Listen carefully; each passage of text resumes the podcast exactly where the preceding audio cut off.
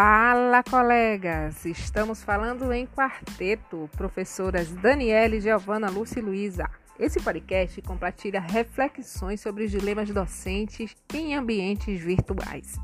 Vamos juntos? Ninguém solta a mão de ninguém, hein? Primeiro pense com a gente. O que é um dilema? Curiosas, fomos ao dicionário de português online. E dilema, descobrimos que se refere a situações ou situação em que o indivíduo é obrigado a optar por uma de duas hipóteses mutuamente excludentes. Vamos reduzir em uma clássica música.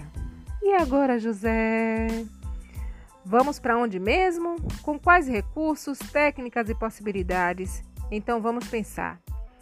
A educação online exigiu uma lógica diferenciada sobre o processo de ensino que tira do lugar supostas certezas e incertezas do professor Assim, é importante compreender o desenvolvimento da educação nesse novo espaço, bem como rever toda a prática educativa. Dureza, hein?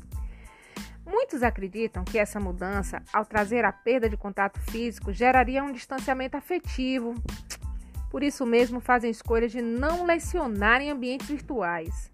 Outros já não pensam assim. Facilmente substituem práticas presenciais para novas modalidades que requer interatividade diferenciada, novas formas de compreender os processos formativos, transformação linear do hipertexto do linear para o hipertextual. Ou então podemos tomar emprestado de Cecília Melheres um belo texto, ou isto ou aquilo. Vamos entender melhor. Ou se tem chuva e não se tem sol, ou se tem sol e não se tem chuva, ou se calça a luva e não se põe um anel, ou se põe anel, complete aí, e não se calça a luva. Quem sobe nos ares não fica no chão. Quem fica no chão não sobe nos ares. É uma grande pena que não se possa estar ao mesmo tempo em dois lugares. Ou guardo dinheiro e não compro doce. Ou, complete aí, compro o doce e não guardo dinheiro. Ou isto ou aquilo e vive escolhendo o dia inteiro. Não sei se brinco, não sei se estudo, se caio correndo ou fico tranquilo, mas não conseguir entender ainda qual é melhor. se é isto ou aquilo. Gente, fala sério. Quem imaginaria que estaremos vivendo um contexto de pandemia, que o isolamento social seria uma realidade e que o professor, mais uma vez, teria de se reinventar? Foram e são muitos desafios para lidarmos em pouquíssimo tempo, cara. Entre uma atividade doméstica e outra, veja bem, assistimos webinário para tentar acompanhar tantas mudanças. Entre uma solicitação e outra dos filhos, instalamos aplicativos de reuniões. Entre exaustivas cobranças pessoais e profissionais, temos que pensar em estratégias para dar conta de tantos desafios que o novo normal estabeleceu. Peraí, novo normal?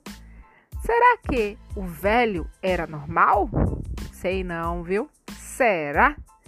Longe de trabalharmos menos em casa, nós docentes passamos a nos preocupar com o presente e o futuro, com as indecisões características de uma pandemia. Diante da impossibilidade de aulas presenciais sem uma vacina contra o coronavírus, o contexto da educação virtual se instalou, chegou para ficar, hein, gente? E se mostrou viável. De repente, o planejamento das aulas síncronas e assíncronas passaram a fazer parte da nova rotina. Saudade de quando nosso maior dilema era ser ou não ser. Não é meu filho, não é minha filha. Veja bem, a sensação de cá é de que tudo está sendo posto em xeque. A relação professor-aluno, o papel da universidade, as metodologias, o diálogo com tantas opções tecnológicas. Aê, agora o que faltava. Como boas professoras, vai aí para você, enquanto você escuta esse podcast, umas perguntinhas. Para atrair ou manter a atenção dos meus alunos na modalidade à distância, devo relacionar todas as atividades a uma nota ou deixá-los livres? O que devo priorizar para começo de conversa? Fórum ou chat? Mediateca ou mediação por WhatsApp? Que curso devo priorizar? Youtuber, Instagramer, produtor, editor, roteirista? Gente, são muitas as questões. Mas vamos combinar? Essa é a melhor. Ou todos entram no vídeo, ou ninguém, nem eu. Dou um enfoque à leitura ou trabalhos em grupo? É isso aí, galera. Estamos encerrando esse podcast. Vamos incluir outros dilemas. Este que vem talvez seja o melhor. Dá aulas com um bom café ou com um delicioso chá gelado? Ou isto ou aquilo. Uma coisa é certa, galera. Respire, inspire e não pire.